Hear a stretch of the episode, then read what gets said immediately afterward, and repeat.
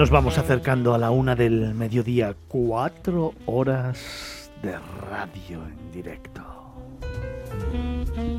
Cuatro horas contándote historias para ese más de medio millón de seguidores que tenemos todos los fines de semana.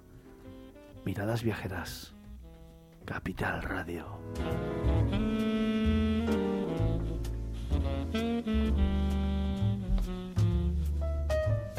Y qué mejor forma que hacerlo, qué mejor forma que terminar este nuevo fin de semana con esta melodía al son del jazz, nuestra sección gastronómica. Viajes con sabor. Hoy, Barcelona.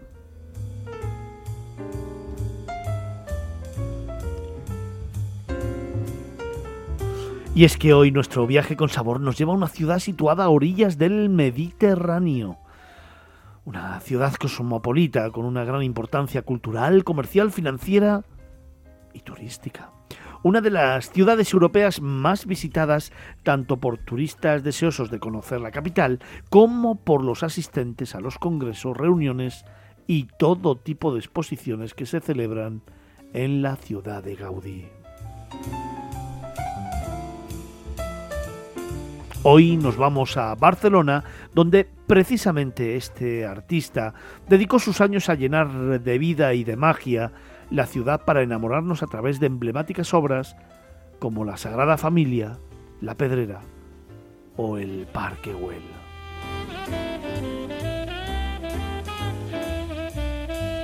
Barcelona posee una impresionante oferta cultural contando con algunos interesantes museos como la Fundación Joan Miró o el Museo Picasso, aunque donde se aprecia realmente el arte que envuelve la ciudad es paseando por sus calles llenas de historias y cargadas de encanto la luz especial que le da su suave clima mediterráneo, su fascinante paseo marítimo, su gastronomía, su ambiente jovial y bohemio o su rica oferta cultural y arquitectónica son algunas de sus singularidades.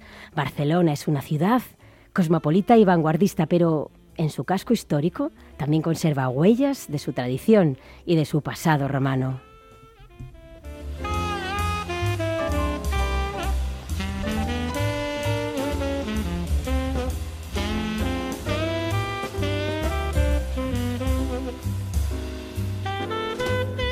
Además descubrirás sus orígenes paseando por las estrellas, estrechas calles del barrio gótico, visitando su catedral o la Plaza Real, el Born, con su catedral del mar, paseando por las famosas ramblas o admirando las bonitas vistas desde el castillo de Montjuïc.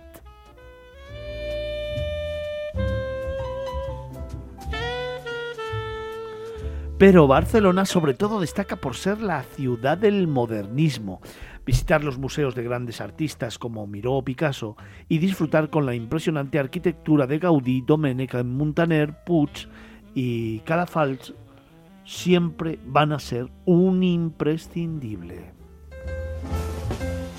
La Sagrada Familia, el Parque Güell y el majestuoso Paseo de Gracia con la Casa Batlló, la Pedrera, la Casa Melier o la Casa Lleó y Morera te dejarán fascinado. Y este paseo está aderezado con un montón de restaurantes y bares para degustar su rica gastronomía, un sinfín de atracciones turísticas, mucha fiesta y unas estupendas playas donde relajarse junto al mar Mediterráneo y disfrutar del sol.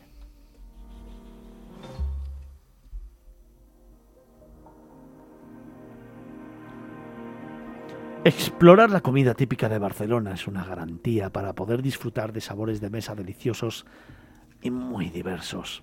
Una cocina que hunde sus raíces fundamentalmente en el Mediterráneo, aunque debido a su ubicación geográfica cuenta con ingredientes tanto de mar como de montaña.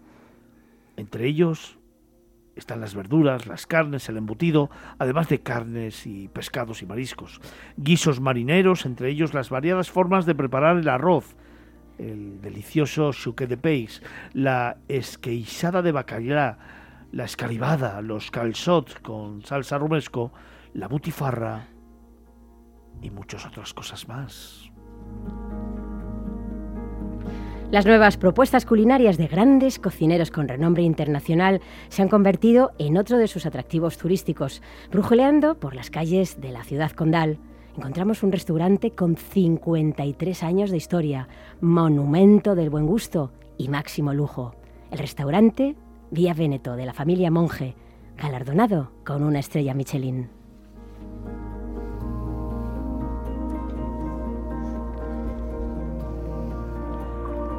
Para hablarnos de todo ello, como siempre, como hacemos en esta sección y como venimos hablando con los estrellas Michelin de este país, fin de semana a fin de semana, descubriendo su carácter más humano y más personal, tenemos a Pedro Monge, dueño del restaurante Vía Veneto, y a su chef, David Andrés.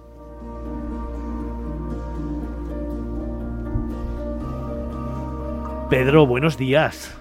Buenos días, ¿qué tal? ¿Cómo, estás, cómo estás, eh, Fernando? ¿Cómo estás? ¿Bien? Bien, encantado de estar en vuestro programa y bueno, con muchas ganas de, compartir lo que es nuestra ciudad y nuestra gastronomía con vosotros. Oye, Pedro, todo empezó con tu padre. Sí, efectivamente, hace ya un montón de años, bueno, en el año 67. Sí, con, con, él y con más gente, sí, con él empezó una aventura que, que ahí sigue, ahí sigue a golpe de martillo y cincel, partiendo de cero y convirtiendo su vida en una apasionada odisea, forjándose en el viejo oficio de camarero en locales de alto pedigrí que engrosan la historia más reciente de nuestra gastronomía, el Perellada, el Ecuestre, el Palace, el Ritz. Y Dalí aparece de pronto, ¿eh? aparece de frente y de pronto, siendo una de las figuras en el escudo de armas de la casa. Seguro que tienes momentos relacionados con esto. Sobre todo, por ejemplo, cuando pidió butifarras cruzadas para embellecer el cuello de las mujeres que lo acompañaban en la mesa 8. Efectivamente, no, no, David, David, un gran cliente nuestro, un hombre que además siempre planteaba retos maravillosos a mi padre, un hombre que le, le, gustaba hacerse notar en el buen sentido, muy inteligente, le llamaban loco en esa época, pero loco no tenía nada. Era un hombre que, que sabía la importancia de lo que después se ha llamado el marketing, ¿no? Y un hombre pues muy ligado a, a la casa. Oye, Pedro, no sé si recordarás esta anécdota. En un reservado, Richard Nixon explicó su versión del Watergate mientras espiaba unos chipironcitos con ajo. También ha habido algunos protagonistas del boom latinoamericano, con Gabriel García Márquez, por ejemplo, y Vario Vargas Llosa, que aún estaban eh, o aún tenían amistad y que la compartían precisamente en tu casa. Efectivamente, no, no, Barcelona fue capital de, de, la, de la edición de las editoriales durante muchos años. Eh, en Barcelona estaban pues bueno, las, las, agentes literarias más importantes, los editores más importantes, y, efectivamente escritores como Vargas Llosa, eh, como García Márquez, bueno, yo hago un recuerdo, mira, García Márquez poco antes de morir, el fin de año lo pasó en Villa Veneto y aún lo recuerdo bailando y disfrutando de la noche de fin de año, es un recuerdo maravilloso.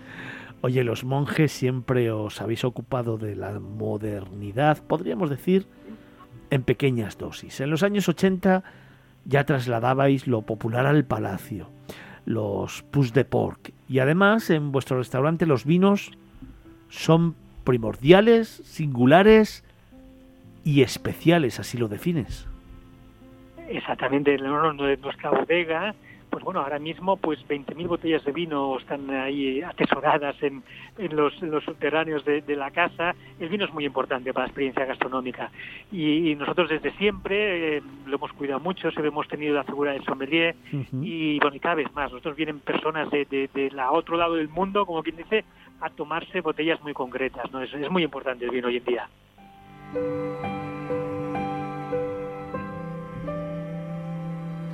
Pedro, fíjate, buceando un poco en lo que dicen de vosotros, he encontrado un comentario que la propia guía Michelin dice. Os define como el templo del clasicismo culinario. Tras medio siglo de servicios y vicisitudes, la familia monje ha conservado los valores de una casa que parece anclada en el tiempo, pues ha sabido actualizarse sin perder un ápice de su personalidad. Vaya descripción que resume una historia de esfuerzo, de dedicación, de trabajo, de compromiso, de implicación, de aprendizaje y sobre todo de la defensa, uno, de lo que fue tu padre, de lo que representó, de lo que levantó y después de lo que han sido las raíces que habéis mantenido siempre y que además habéis innovado sin perder la esencia de antaño. Efectivamente, sí, es muy bonito lo que, lo que comentas. ¿no? Nosotros somos, por definirlo muy rápidamente, un clásico moderno. Somos clásicos porque el entorno, la puesta en escena, es, eh, nos encanta que sea esa, esa de raíz clásica, pero modernos porque el equipo humano, las ganas de, evolucionar, eh, si uno ahora viene a nuestra casa, pues verá que la carta mantiene esos clásicos, pero a la vez incorpora pues todo el sello de lo que nuestro chef de, habitantes está realizando. Y bueno, ahora somos una casa muy evolutiva dentro de, de una raíz que nos encanta, que no se pierda clásica, ¿no?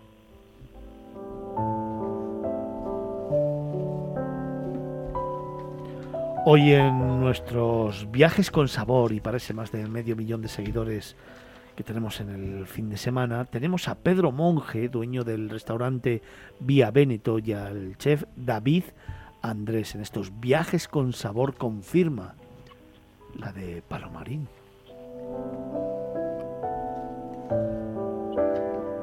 Y a mí me gustaría preguntarle a David. Buenos días, David. Muy buenos días. Oye, con 21 años decides abandonar la carrera de arquitectura para trabajar en el restaurante Abac. A los 30, es decir, nueve después, según la revista Forbes, ya eras, una de ya eras uno de los jóvenes más influyentes de Europa. Vaya tela, ¿eh? Sí, eso último no, no sé si era del todo cierto, pero, pero sí, sí, la han informado bien. Diriges las cocinas de uno de los mejores restaurantes barceloneses, el histórico Vía Veneto. Yo me atrevo a decir uno de los mejores restaurantes de España y a nivel internacional. Y después de haber sido durante año mano derecha de Jordi Cruz en Navac, dicen que eres competitivo, amable, incansable y trabajador. ¿Todo esto te lo proporciona la cocina?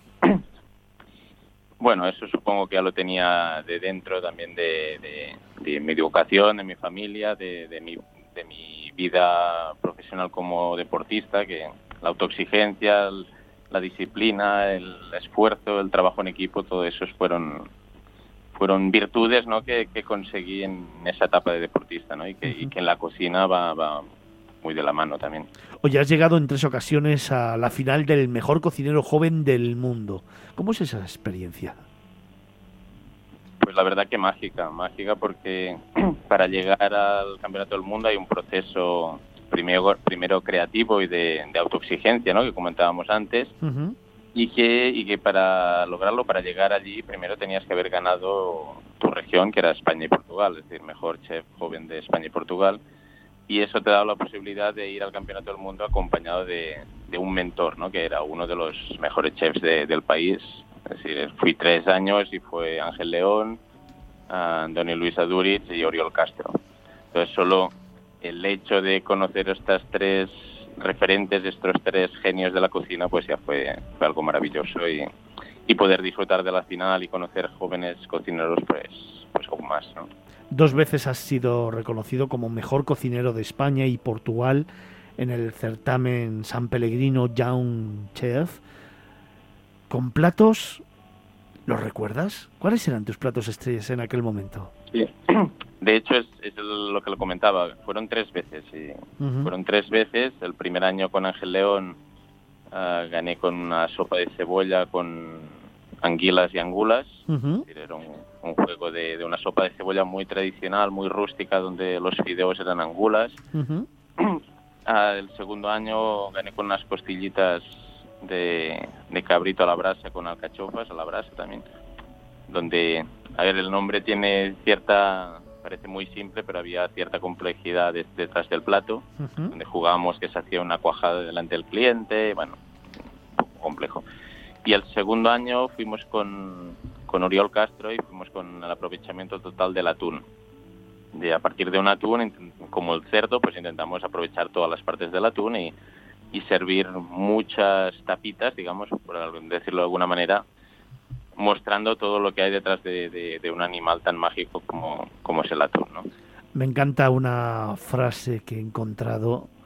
Me enamoré del trabajo de un chef y a través de él de un oficio. ¿Sigues pensando igual? Sí, sí, tal cual.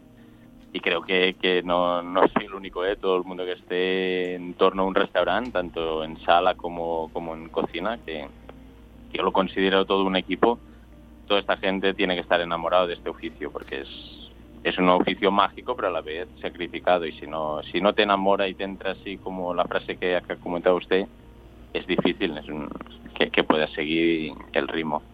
Oye, Pedro, tener un chef de esta envergadura, con estos principios, con esta seguridad en sí mismo, con estos valores, ya es una parte muy importante del éxito. ¿eh?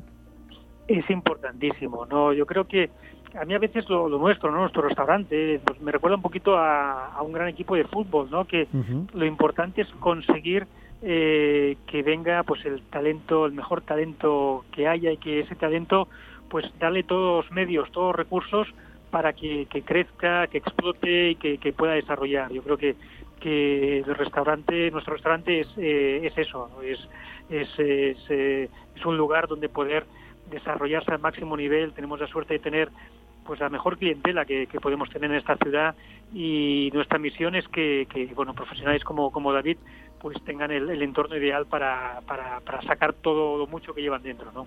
Fíjate, David, eh, la guía Michelin dice de ti, en un elegante marco de genuino ambiente Belle Époque, el joven chef David Andrés defiende una cocina continuista con el espíritu clásico que les avala, técnicamente bien actualizada con un producto escogido y suculentos plazos de caza de temporada. La bodega, visitable y a 6 metros bajo tierra, destaca por su colección de vinos nacionales y franceses.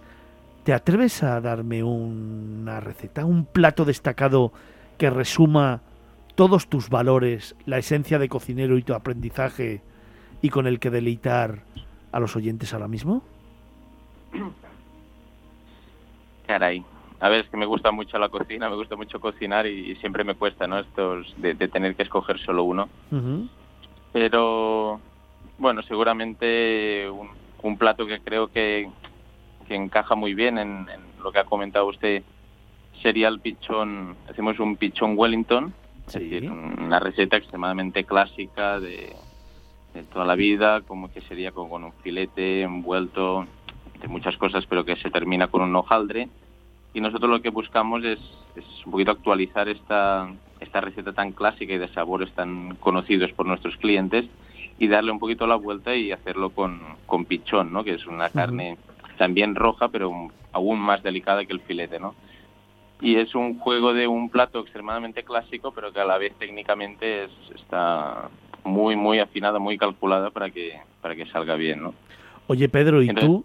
Ay, perdona, perdona, perdona. Eh, eh, cuéntame, sigue, sigue contándome, David. No, quiero comentarle eso, ¿no? Que a base de una receta muy, muy clásica, ah, pues la actualizamos, la ponemos al día, que es un poquito el trabajo que, intentamos hacer con mucha ilusión aquí en Vía Veneto.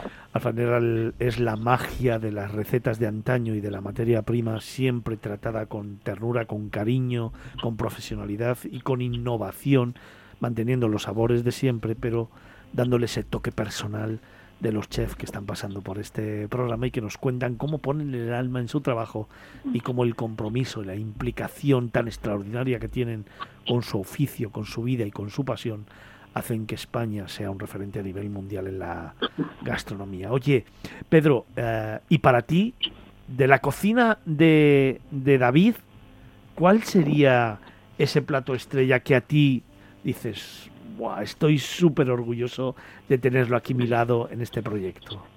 Mira, ahora mismo me viene, hay uno que, refleja refleja ese talento de, David y esa esa esa compleja sencillez con la que, con la que trabaja. Hacemos un bueno, hace un flan que es un es un flan, ¿no? Al comenzar le llega un flan, pero, pero cuando cuando lo prueba la, el flan coge una dimensión eh, absolutamente diferente. O sea, detrás, con un trabajo técnico increíble, pues se consigue una textura eh, absolutamente diferente. Entonces, la apariencia es, sencilla, es un flan, pero la complejidad y el resultado que, se consigue es, impresionante. Ese podría ser un plato que refleja muy bien el, trabajo de David. Tengo a todos los tertulianos aquí salivando. Ya os lo digo yo, salivando. Tengo a todos deseando marchar para allá. ¿Dónde estáis? Eh, en la calle Ganduxier número 10, eh, muy cerquita de la, plaza Parases Maciá, en la avenida Diagonal, en una, bueno, una zona muy, muy céntrica de la ciudad. Pues Pedro Monje, David Andrés, como siempre, gracias por haber estado con nosotros, por habernos trasladado parte de vuestra esencia, de vuestro cariño, de vuestro buen hacer y sobre todo de vuestro protagonismo en la cocina y en la gastronomía española. Un auténtico placer placer, muchas gracias. Un placer, muchas gracias estar con vosotros. Un fuerte abrazo a los dos.